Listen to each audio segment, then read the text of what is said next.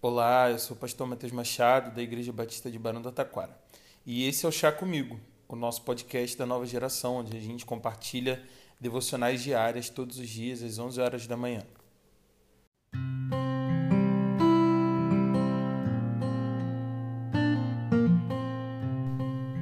Provérbios, no capítulo 3, o versículo 1 e 2 vai nos dizer o seguinte: Meu filho, não se esqueça da minha lei, mas guarde no coração os meus mandamentos pois eles prolongarão a sua vida por muitos anos e darão a você prosperidade e paz. A longevidade é uma realidade no mundo que a gente vive hoje. No Brasil, a expectativa de vida gira em torno de 75 anos.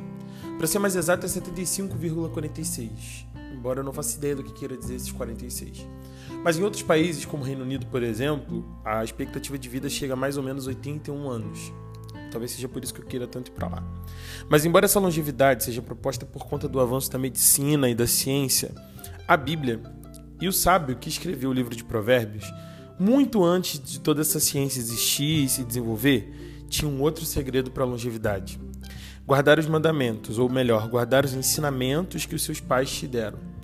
Esse conselho lembra o mandamento que é basilar para qualquer judeu lá do Antigo Testamento, lá quando Moisés recebeu as leis para o seu povo, e está registrado em Êxodo 20, 12. A Bíblia diz o seguinte: Honra teu pai e tua mãe para que se prolonguem os seus dias na terra.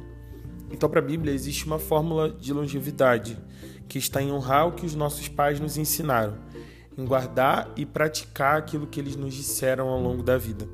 E talvez por isso a gente tenha uma sociedade tão problemática, pela falta de referência que muitos jovens, como eu e você, tem na sua vida. A gente tem aí uma, cerca de 5 milhões, mais de 5 milhões de crianças no Brasil que não tem o nome do pai no seu registro, na sua certidão de nascimento. Um órfão ele tem muitas ausências ao longo da sua vida, mas a falta de referência por muitas vezes nunca é reparada. E por isso talvez a gente viva numa sociedade tão doente, tão difícil, com tanta gente à margem dela porque simplesmente não teve referências, porque não teve instrução na fase mais importante da vida, que é a fase onde a gente está sendo formado. Esse texto ele não está falando por que você, por ter paz, vai viver mais. Ele também não está dizendo que você vive muito porque você obedece os seus pais piamente em tudo que você faz. Ele também não quer dizer que seus pais vão te controlar e vão se meter na sua vida e que isso é certo, tá? se, chega um momento na vida em que a gente precisa se tornar independente dos nossos pais. Eles também voaram um dia. E talvez você não tenha essa referência, mas a Bíblia não está dizendo que você precisa ser um eterno dependente dos seus pais. O que a Bíblia está dizendo, no final das contas, o que ela quer dizer com tudo isso, é que tudo aquilo de bom que nos foi ensinado, quando gera fruto e entendimento no nosso coração, permite que a gente leve uma vida reta diante de Deus e das pessoas é, não tem a ver também com o ensinamento da igreja, com você ter crescido na igreja, porque existem muitos pais que, embora não tenham, não tenham sido crentes, conseguiram ensinar bons valores para os seus filhos. Mas também chega um momento em que a gente precisa rever esses valores e colocar eles segundo a luz da Bíblia, entender o que Deus é, quer para a vida da gente, como Ele quer que a gente viva. Mas eu queria te convocar hoje, meu convite é que a gente pense se nós temos nos tornado as pessoas de caráter que os nossos pais gostariam, sabendo que a gente não vai cumprir todas as expectativas deles.